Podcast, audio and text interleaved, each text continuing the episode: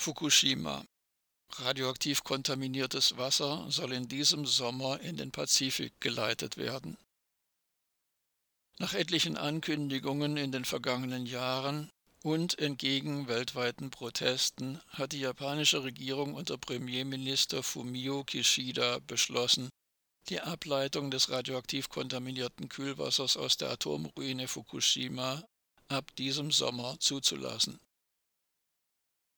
Mittlerweile hat auch die japanische Atomaufsichtsbehörde ihre Zustimmung gegeben und die Lobbyorganisation der internationalen Atomkonzerne, die Internationale Atomenergieagentur IAEA, e die in den Mainstream-Medien immer wieder fälschlich als Behörde bezeichnet wird, hat die Unbedenklichkeit bestätigt.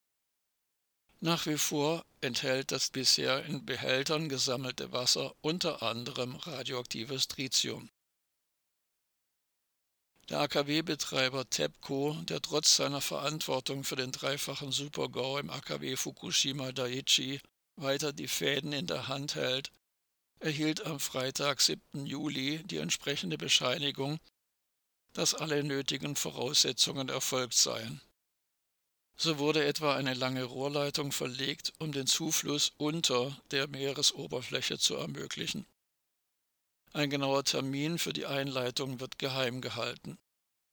Laut offiziellen Informationen soll sie in diesem Sommer beginnen. Die Fischerinnen und Fischer in der Umgebung von Fukushima protestieren nach wie vor dagegen.